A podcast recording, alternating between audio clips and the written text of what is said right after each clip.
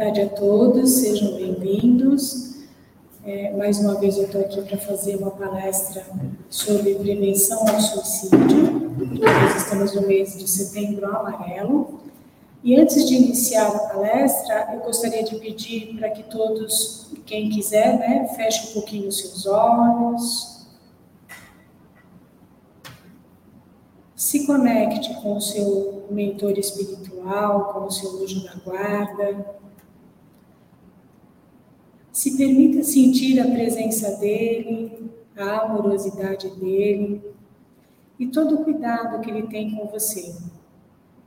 E assim, envolvido por todo esse amor, que nós possamos ouvir a palestra, conversar, fazer perguntas, tirar dúvidas, contando sempre com o apoio e o amparo desse nosso mentor, dos mentores desta casa, que sempre estão presentes conosco. Que assim seja, graças a Deus e graças a Jesus.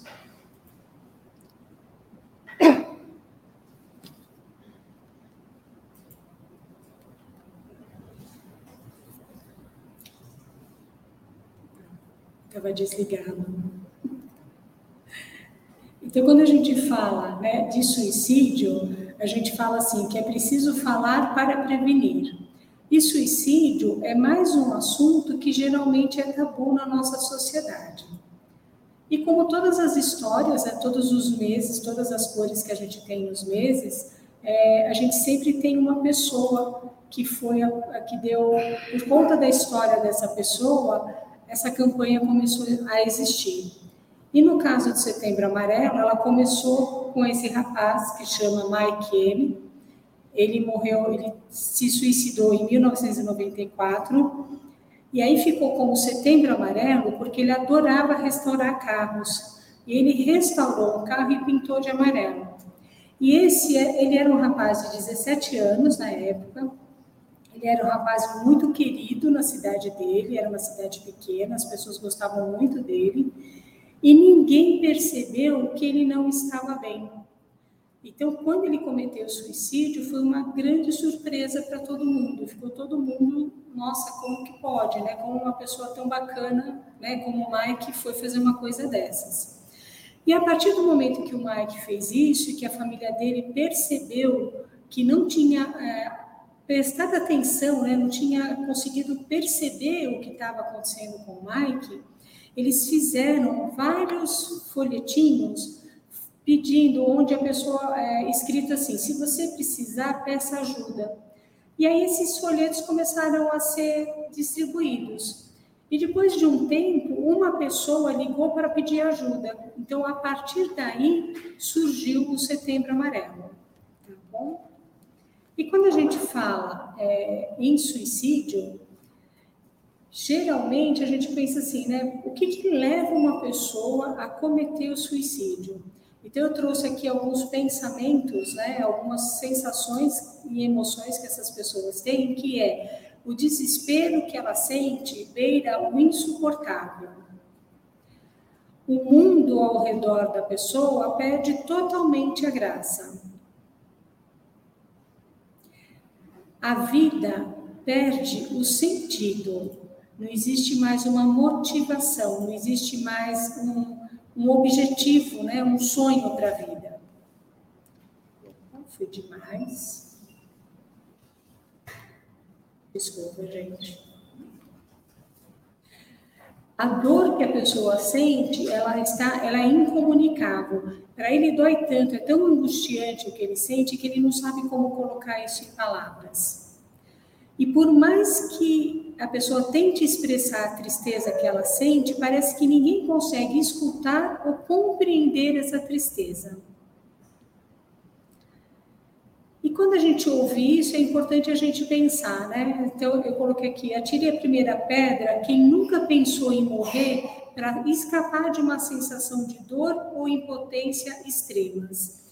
Pensar em morrer, às vezes, é comum. A gente, se eu estou num momento de vida muito difícil, eu posso pensar, nossa, bem que, né, que eu vou me matar, mas eu posso pensar, nossa, bem que Deus podia me levar, né, e quem sabe na próxima encarnação eu resolvo isso. Então, esse tipo de pensamento, às vezes, é corriqueiro, é meio comum passar, mas a gente também não conta para ninguém. Se nós não contamos para ninguém, quando a gente tem um pensamento desse, né, que passa pela nossa cabeça e que nem segue adiante, imagina como que é para alguém que está sentindo muita angústia, contar para alguém o que está sentindo e contar que está pensando em cometer o suicídio. E aí eu trouxe algumas frases, né? É muito comum uma pessoa, quando ela está pensando em tirar a própria vida, é, ela ter frases do tipo: eu preferiria estar morto, eu não posso fazer nada, eu não aguento mais, eu sou um perdedor e um peso para os outros, os outros vão ser mais felizes sem mim. Isso é corriqueiro também uma pessoa com ideação suicida pensar.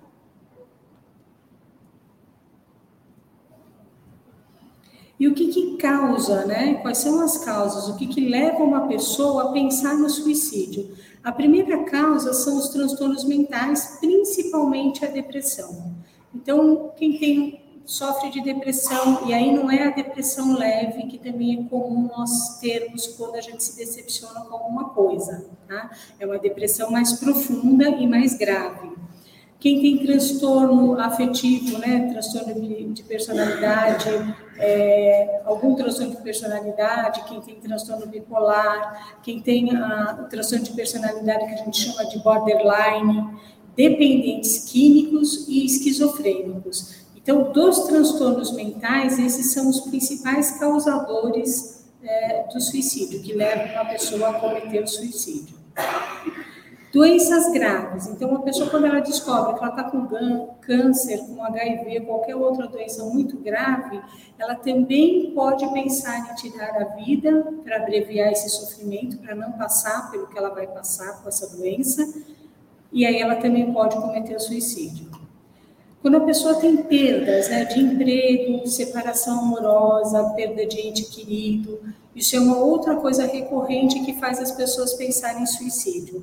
Quando a gente fala de separação, é, o mais comum da gente ver o suicídio em caso de separação é quando a gente vê é, principalmente uma mulher quando pede a separação, né, e o parceiro ou a parceira dela não quer. É muito comum, às vezes, ele matar essa mulher e depois cometer o suicídio. Esse é um dos exemplos que eu acho que mais acontece quando a gente pensa em separação é, pessoas que sofreram algum tipo de abuso sexual, bullying ou cyberbullying durante a vida, né? É, o abuso sexual é mais comum acontecer na infância e adolescência. E isso deixa sequelas muito grandes na vida da pessoa.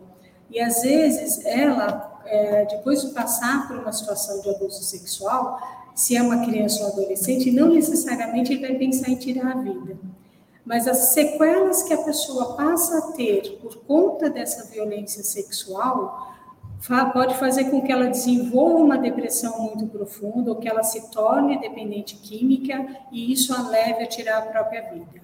E o bullying e o cyberbullying é o que a gente ouve muito, principalmente é, nos Estados Unidos, né? A gente vê todas as histórias que a gente ouve é, dos americanos de pessoas que invadiram escolas atirando, quando você vai ver o histórico, eles tiveram um problema de bullying na infância e na adolescência. Acho que a gente teve dois casos aqui no Brasil, e agora eu não lembro se os dois casos do Rio de Janeiro, eu sei que tinha um histórico de bullying, o que foi aqui do interior de São Paulo, é, também não lembro o nome da cidade. Agora, Suzano? Obrigada, Margarete. Em Suzano, eu não lembro se ele tinha um problema de ter sofrido bullying ou se ele só tinha essa coisa da psicopatia mesmo, tá? E histórico familiar. Às vezes, se eu tenho um, um histórico na minha família de pessoas, né, de antepassados que cometeram suicídio, é como se isso tivesse no inconsciente familiar. E aí alguém pode repetir esse padrão de comportamento.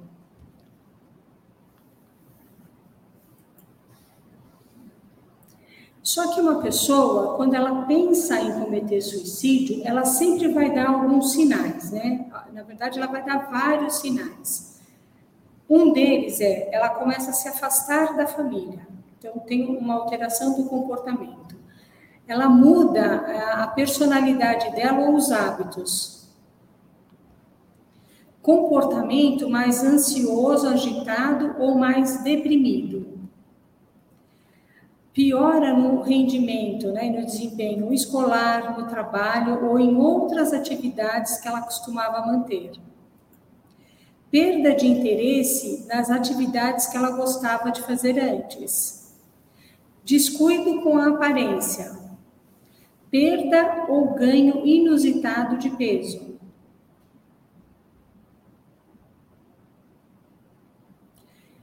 mudança no padrão de sono. Então, ou ela passa a dormir demais, ou ela começa a ter problema de insônia. É, comentários autodepreciativos persistentes. Então, de repente, a pessoa começa, ela vai conversar com você e ela está o tempo inteiro se criticando. Né? E aí, pensando na frase de alerta, então ela está sempre o tempo inteiro dizendo que ela não serve para nada, que ninguém gosta dela, que se ela morrer, ela não vai, ninguém vai sentir falta dela. Isso é um, um pensamento autodepreciativo. Comentários negativos em relação ao futuro e desesperança. Então, ela, ela não tem perspectiva de futuro, ela não faz planos. A desesperança é uma característica, é um sintoma, na verdade, muito forte da depressão. Vou pegar uma aguinha para mim? Obrigada. Eu esqueci.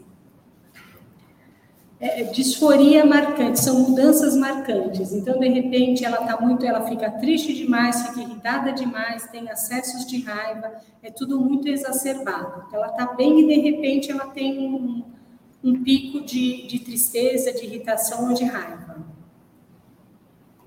Ela costuma fazer comentários sobre a morte, fazer comentários sobre as pessoas que morreram, e elas têm interesse por esse tema da morte. Ela geralmente ela expressa de uma maneira clara ou velada é, a respeito do desejo que ela tem de morrer ou de pôr fim à própria vida. Vocês viram que os sinais são muitos. Aí a gente pode, vocês podem pensar assim, nossa, mas com tanto sinal, como que uma família não percebe que isso está acontecendo? Na verdade, é, não é que a família não percebe. Às vezes a gente percebe algumas alterações.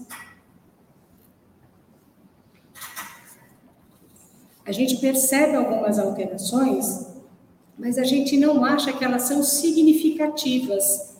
Né? A gente acha que é uma coisa que vai passar, que aquilo está acontecendo, pode ser que naquele momento de vida aconteceu algum problema na vida né, daquele adolescente, daquele, daquela pessoa, e a gente acha que aquilo é uma reação normal, uma depressão reativa diante de uma situação. Então, a gente tem a tendência de não é, valorizar aquilo que a gente está vendo. A outra coisa que faz, às vezes, a gente meio que não prestar muita atenção é se eu ver que isso está acontecendo, eu vou ter que ter coragem para chegar nessa pessoa e perguntar o que está acontecendo com ela, o que, que ela está sentindo. É, você está pensando em se matar? A gente tem que ter coragem de fazer essa pergunta, e essa é uma pergunta muito difícil. Por quê? Porque quando eu pergunto para a pessoa se ela está pensando em se matar e ela responder que sim, e aí eu vou fazer o que com isso? Então, a gente tem medo de perguntar. É, eu vivi uma situação, né, é, minha mãe foi uma pessoa que teve uma depressão muito grave, né, na terceira idade, e aí eu lembro que uma das vezes que eu a levei no psiquiatra, mas isso há muitos, muitos anos atrás, nem tinha o que a gente tem de medicação hoje, e eu nunca pensei que minha mãe tinha pensado em morrer. E aí o médico perguntou para ela, né, ele assim, a senhora pensa em morrer? E ela falou todos os dias. Gente, eu tomei um baque que eu, acho que se eu não tivesse sentado eu tinha caído dentro do consultório. Porque eu nunca imaginei que a minha mãe pensava em morrer. Ela nunca teve, ela pensou em morrer, tá? Ela nunca teve a ideação suicida de ficar buscando formas de fazer isso e nem tentou. Mas aquele grau de depressão que ela tinha fazia com que ela não tivesse um pingo de vontade mais de viver. Então eu falo que a partir dessa história que eu vivi, eu comecei a ficar mais atenta. E depois disso que eu fui estudar psicologia. Então é importante a gente ter atenção a esses sinais de alerta. E eu sempre digo isso. Ah, tá bom, Fátima, eu percebi, mas eu não tenho a mínima ideia do que fazer. Busca ajuda. Pede orientação. Liga no 188, que é o número do CVV, e pede uma orientação do que você pode fazer. A gente sempre tem recurso para buscar ajuda bom? Então é importante ficar atento a esses sinais de alerta. E o que, que é importante? Né? A gente fala assim, como que a gente faz para prevenir o suicídio? Então é muito importante que a gente aprenda a identificar emoções. Nós temos, é, na verdade, são sete emoções, hoje eles dizem que são sete emoções básicas, que aí tem alegria, tristeza, medo, raiva, nojo, susto e desprezo. E por que, que eu trouxe o desenho do Divertidamente? Eu vou passar até um filminho para vocês agora. Porque no filme eles juntaram o medo com o susto e o nojo com o desprezo.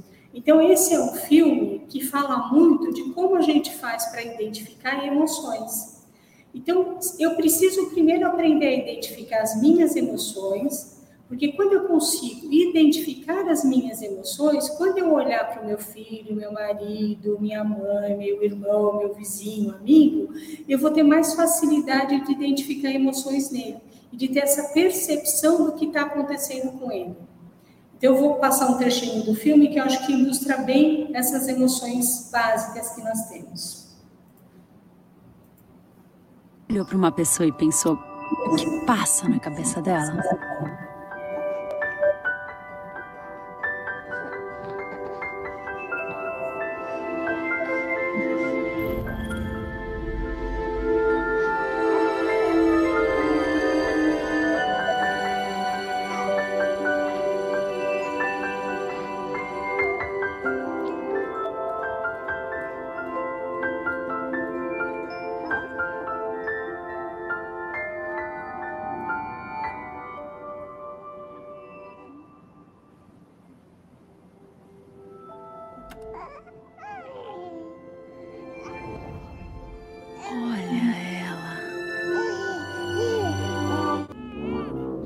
Tristeza. Oh, que bom.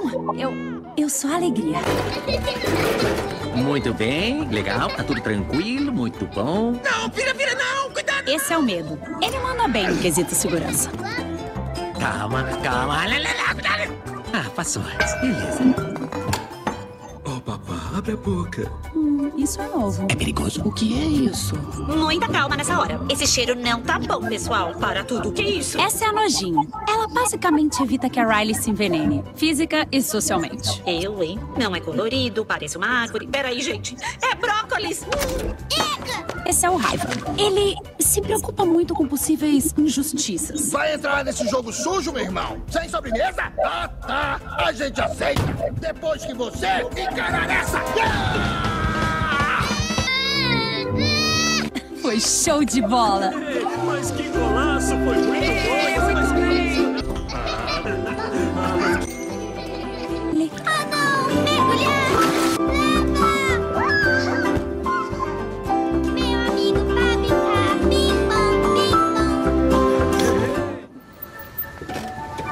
Chegou. É a casa nova. E...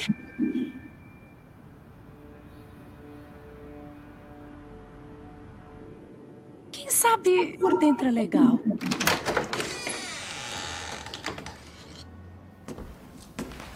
Vamos ter que morar aqui? Que horror. Fala sério. Rato morto! Eu vou vomitar! Cheio de ratos, o que faremos? Estão por toda parte! Sai de cima de mim!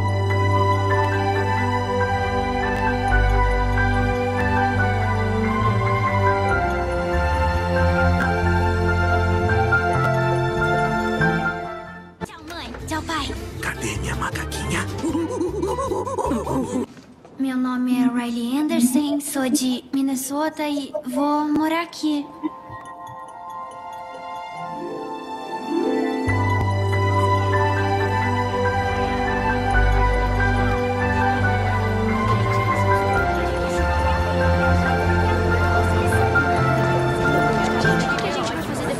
Eu tô legal.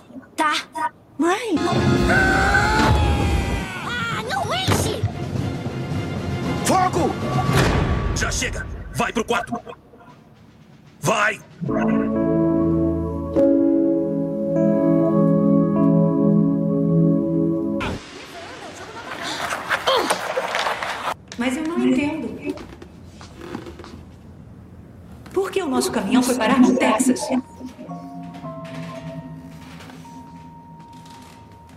Outros clientes.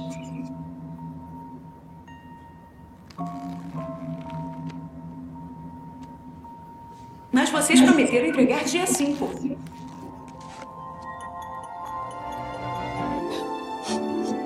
Quero os meus amigos e o meu velho time. Eu quero ir embora. Mas não fiquem bravos. Oh, meu amor. Não estamos bravos. E, aliás, eu também sinto o mesmo. Saudade do bosque, onde andávamos. Dos piqueniques de todo domingo.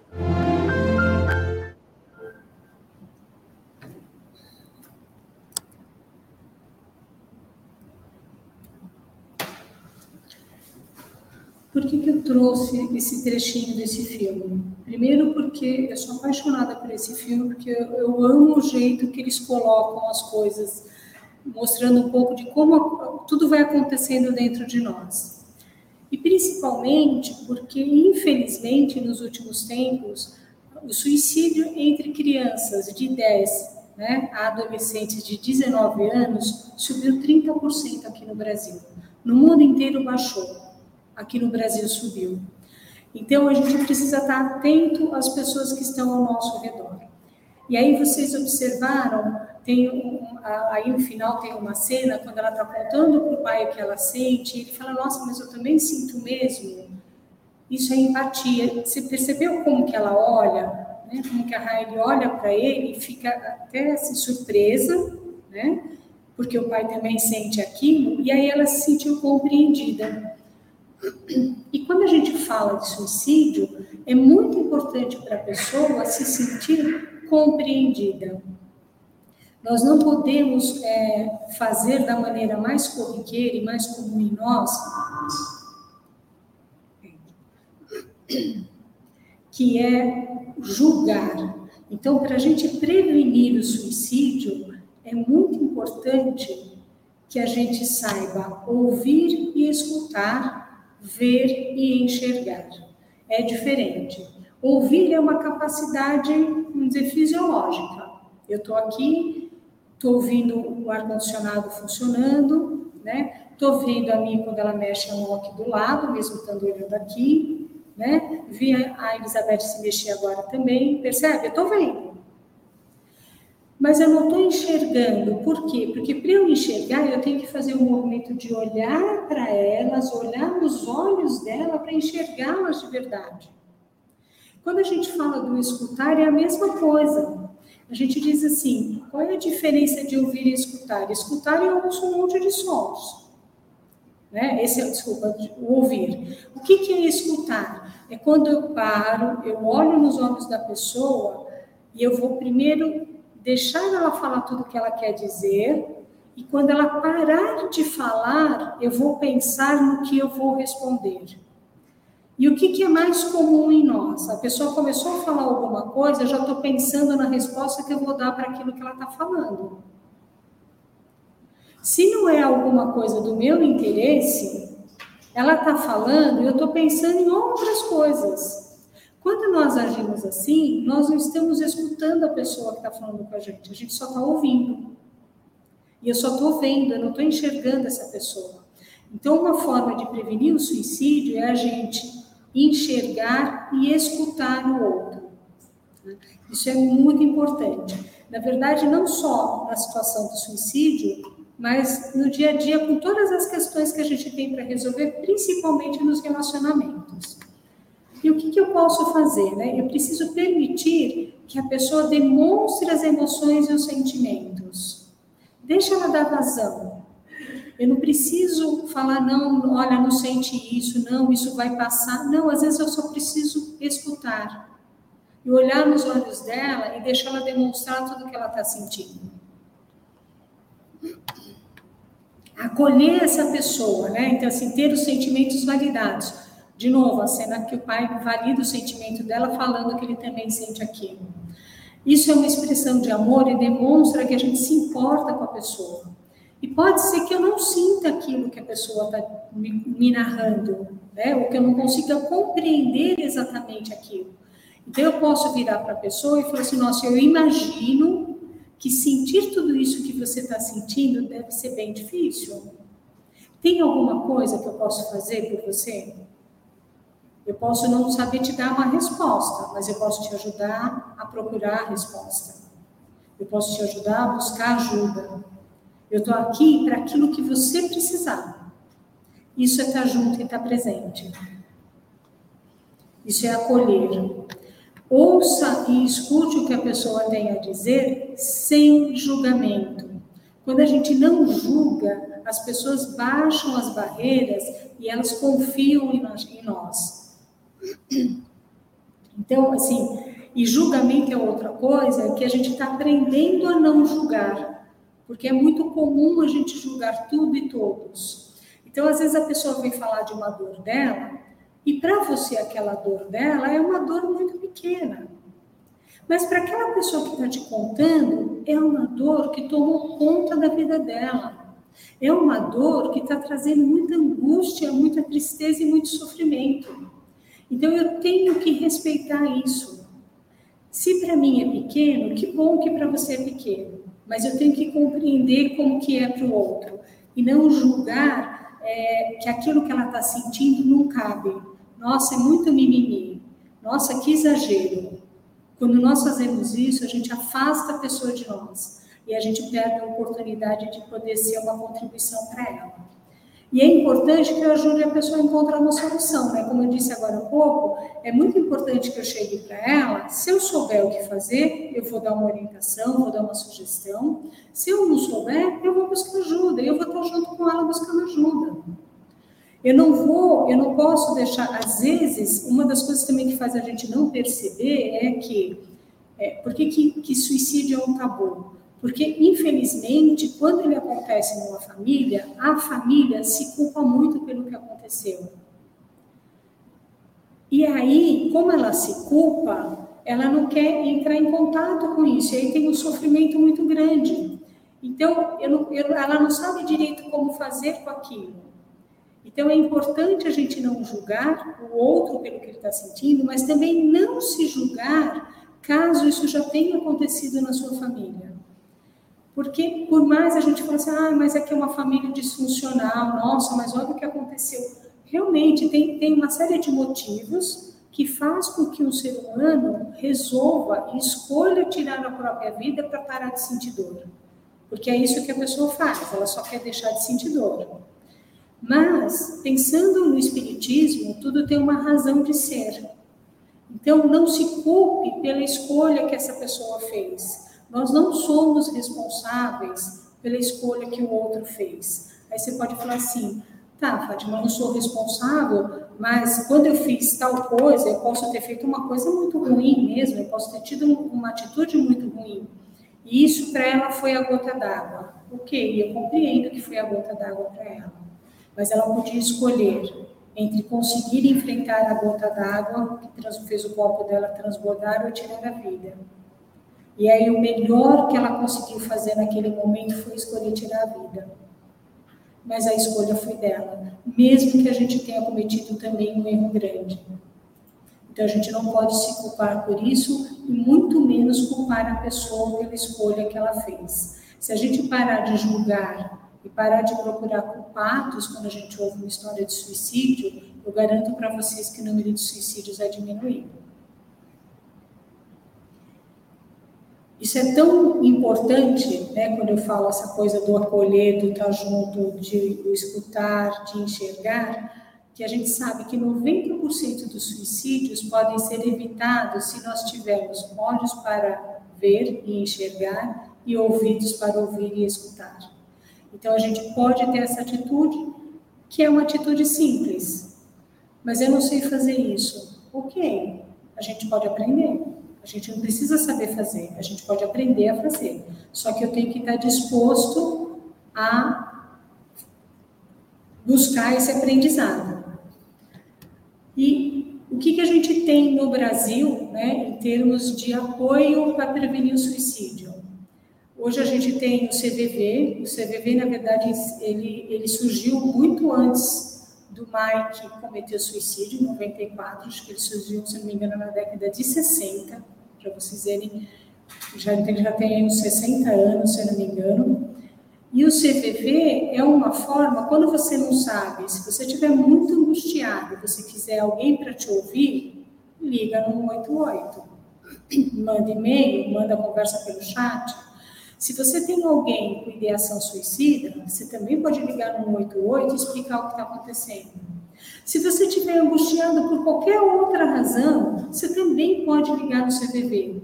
O CVV hoje ele não tem mais a característica de atender só quem está pensando em cometer suicídio. Ele, ele é um, um, lugar, é só voluntário, né? ele não tem nenhuma ajuda governamental.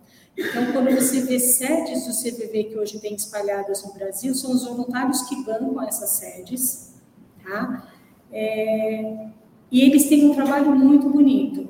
Inclusive, se alguém se interessar, eles estão buscando voluntários, porque com a pandemia, é, eu falo assim que é o mesmo que aconteceu nas casas espíritas. Aqui no Manuel Bento, graças a Deus, não, mas a gente sabe que muitas casas espíritas fecharam, não voltaram porque estão sem trabalhador é, o CMV também está muito sem trabalhador. Então, se você acha que você tem estrutura e que você gostaria de fazer esse tipo de trabalho, busque o CVV, porque eles vão dar um curso, eles vão te avaliar, eles vão ver se você consegue dar esse suporte e eles trabalham em esquema de plantão. Então, quando você é voluntário do CVV, você faz um plantão de quatro horas uma vez por semana.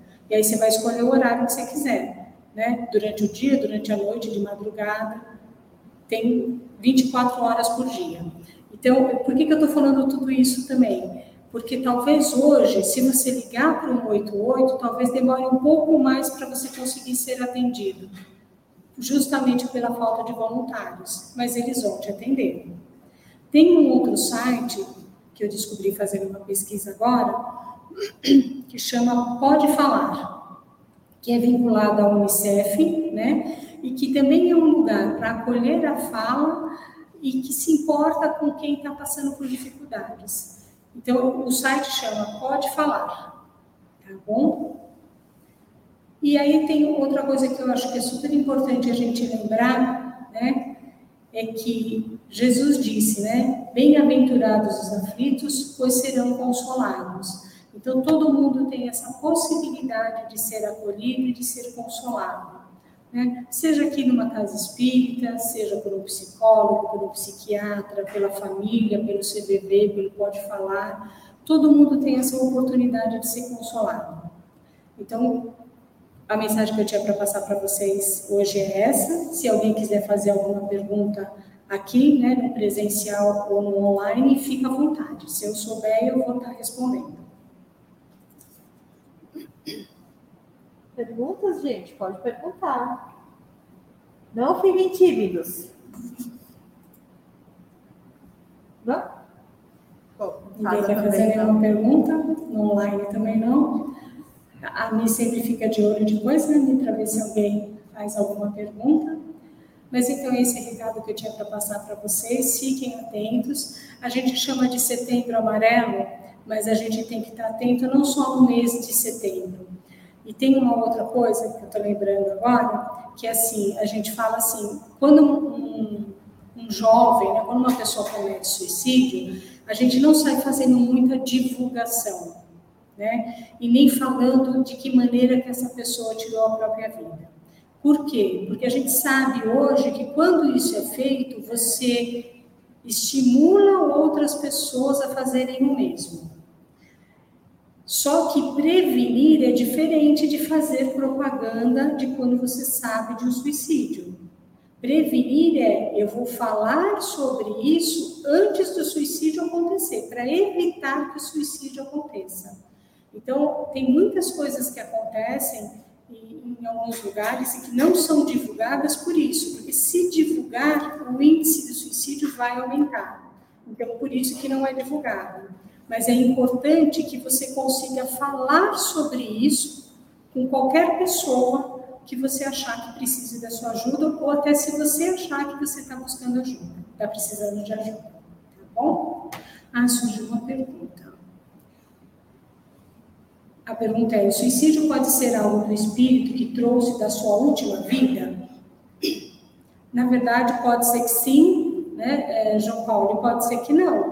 É, aí eu vou te falar um pouquinho assim, qual é o meu ponto de vista. Eu penso assim, se você já fez, já cometeu suicídio em outras encarnações, você tem esse registro na sua alma, vamos dizer assim, que como resultado da experiência de não dar conta das suas emoções e sentimentos, você recorreu a abreviar o seu tempo de vida.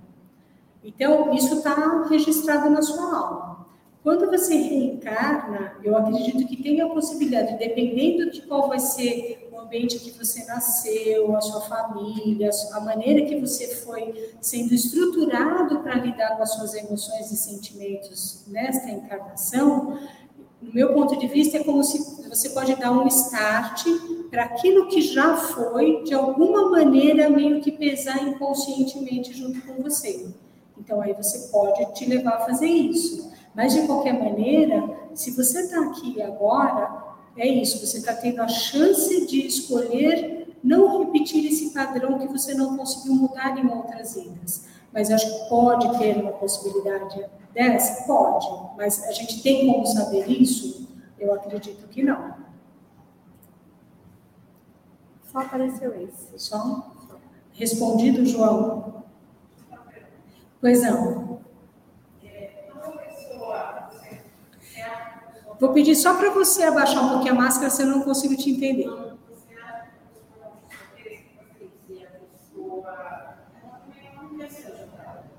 Porque tudo isso que você falou é o que acontece no pai.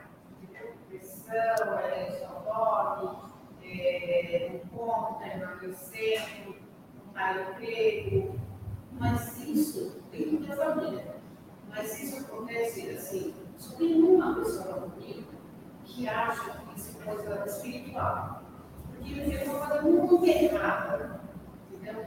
Então, ele tirou a vida de uma outra pessoa um acidente. Não foi acidente, não, mal, mas foi um acidente.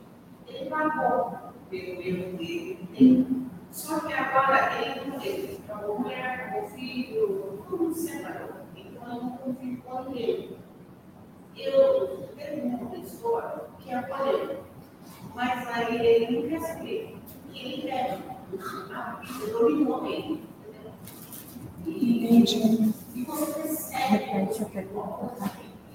através do que ele fez, não correria, ele enxerga, ele enxerga, e ninguém mais enxerga. Deixa eu repetir aqui, vou dar uma resumida aqui para quem está ouvindo no online. Ela fez uma pergunta e ela está falando assim, que tem uma pessoa que não quer receber ajuda porque ele teve um incidente é, fatal na vida, sem querer ele cometeu um assassinato, né? Mas não foi não foi de propósito, ele pagou por isso, mas ele não, é, na verdade, ele não consegue reagir e hoje ele se tornou alcoolista. Então, eu diria para você assim: é, provavelmente o que fez com que ele se tornasse alcoolista é a dor da culpa que ele sente pelo erro que ele cometeu. Então, o que, que o alcoolismo faz? O que qualquer droga faz, o que qualquer coisa, qualquer compulsão faz, ela anestesia a nossa angústia. Então, não é que ele não quer ajuda, ele não sabe como buscar ajuda. E quando a pessoa se torna alcoolista, para ela conseguir perceber que aquilo é um grande problema e que de repente enfrentar o alcoolismo é o que vai ajudá-lo a se recuperar, ele tem muito medo, provavelmente, por quê? Porque o alcoolismo não deixa ele sentir a dor da culpa. Então, a, a qualquer droga, qualquer compulsão, ela funciona como um anestésico das emoções. Então, não é que ele não quer receber, ele não sabe como receber. Entendeu? Então, o que, que a gente pode fazer aí pensando espiritualmente? É, se ele tem alguém que convive com ele, por exemplo, a gente tem um tratamento aqui no Anel Bento de quarta-feira à noite, que é o A4, que é o tratamento para dependência química e para os codependentes. Então, se ele tem alguém que convive com ele, uma esposa, uma filha, uma mãe, essa pessoa pode vir fazer o tratamento no A4, que é de quarta-feira à noite, e aí ela vai. O que, que é esse tratamento? A pessoa chega aqui às sete e meia da noite, ela assiste uma palestra das sete e meia às oito. Entre oito e oito e meia ela toma passe, e das oito e meia às vinte e uma e trinta ele participa de um grupo de apoio. Então, se a pessoa não vem, né, se ele não tem como vir, vindo alguém que é tão próximo a ele, você faz um tratamento à distância por ele. E este tratamento à distância pode ser algo que vai ajudá-lo espiritualmente para começar a perceber que o álcool não vai acabar com a culpa que ele está sentindo, porque ele precisa mais do que isso. Na verdade, ele precisa de um tratamento espiritual. Seria legal se ele fizesse um tratamento psiquiátrico, psicológico, mas eu acho que o grande vilão aí é a culpa que ele sente, é o arrependimento. Tá bom? Tem uma outra pergunta. De quarta-feira, aí às 19h15 passa no DEPOI, o DEPOI abre. E aí você passando no DEPOI, você vai fazer uma entrevista, é uma entrevista diferente, porque aí você tem que explicar que é por conta de dependência, né, de alguma compulsão. Então você faz uma entrevista que chama entrevista motivacional. E aí eles vão te dar todas as orientações do tratamento, que a ele começa com 12 semanas de tratamento. Tá bom? É, a Ana Maria está perguntando, por exemplo, se alguém se suicida por outra pessoa, a pessoa também sofre o efeito? É, será, Ana, só me esclarece, você quis dizer assim, se a pessoa é, cometeu suicídio, por exemplo, num caso de um, de um fim de um relacionamento, eu não aceito o fim do relacionamento, e aí eu cometo suicídio, e aí se essa pessoa que terminou esse relacionamento comigo também vai sofreu o efeito, é nesse sentido, eu preciso que você me esclareça isso para eu poder te responder. Enquanto isso, responde a tá. Podemos vir, podemos vir com doenças que são causas de suicídios da vida passada? O que, que você chama de vir com doenças causas de suicídio? Aí também é parecido com a primeira pergunta que o João fez, né? Então, imagina assim, é, eu posso trazer uma doença, né, na minha alma, o que eu vou manifestar ou não nesta encarnação? Posso. Agora, eu não, isso é porque lá no passado eu me suicidei, né? Então, agora acho que eu entendi sua pergunta. É no sentido assim, ah, eu posso ter uma doença nesta encarnação porque em outra encarnação eu cometi suicídio. De novo, Pode ser que sim, pode ser que não. Tudo depende do julgamento que você faz. Aí também vou te dar o meu ponto de vista. Se eu é, cometo suicídio numa outra encarnação, reencarno, esqueço que eu fiz isso. Mas se antes de reencarnar eu me culpo demais por ter cometido suicídio e resolvo me redimir pelo erro que eu cometi, pagando de novo um preço através de uma doença, pode ser que a doença aconteça. Agora, se eu cometi suicídio em outra encarnação e eu consigo compreender que naquele momento que eu cometi o suicídio, eu não consegui enxergar outra possibilidade e eu me perdoo pelo que eu fiz, eu não vou renascer com uma doença. Tudo é escolha nossa, tudo é livre-arbítrio, nada, no meu ponto de vista, nada é imposto né? Porque se for imposto, a gente está falando que é castigo, e castigo não existe, né? É, Deus não castiga ninguém. Quem castiga somos nós mesmos, é a nossa consciência. Então, aquilo que eu acredito, eu faço se manifestar. Da Ana Maria é aquele mesmo. Então, é assim, na verdade, Ana, pode ser que a pessoa sofra com isso ou não, né? É muito comum o efeito da pessoa. Então, assim, se era um relacionamento, uma pessoa comete suicídio porque a outra rompeu o relacionamento com ela, é muito provável essa pessoa que rompeu o relacionamento vai se sentir muito culpada. Mas, de novo, ela é culpada pela escolha que o outro fez de tirar a vida? Não. A escolha foi dele. E aí, quando a gente não, tem, não é julgando, tá? A gente tem que compreender que esse foi o melhor que ele conseguiu fazer. Ele não conseguiu lidar com essa dor, ele não conseguiu buscar ajuda, e aí ele cometeu suicídio. Tem algumas pessoas que, que fazem isso como uma maneira de punir o ex. Sim, tem. Infelizmente tem. Né? Então, ele pode deixar uma carta onde ele responsabiliza a pessoa, ele pode fazer de uma maneira que é essa pessoa que vai encontrá-lo. Mas, percebe-se, de qualquer maneira, a dor é dele. Né? Porque se toda vez que a gente está num relacionamento, se aquilo não me faz mais feliz, eu vou continuar porque a pessoa está ameaçando tirar a própria vida, eu não estou fazendo bem para mim e eu, eu não vou fazer bem para essa pessoa. Porque se isso está acontecendo, é porque essa pessoa tem que aprender a lidar com a frustração das coisas não serem da maneira que ela estava querendo. E aí, se eu fico junto, eu também não vou ser contribuição na vida dessa pessoa e nem na minha. Certo? Vamos encerrar. Então, agora vamos encerrar. Então, eu só vou pedir de novo para vocês fecharem os olhos por um momento, se conectando de novo com o seu mentor, com o seu anjo, para que nós possamos sair daqui amparados pelo seu amor e que eles nos dê discernimento para saber atuar nos momentos e nas situações que surgirem na nossa vida. Graças a Deus e graças a Jesus.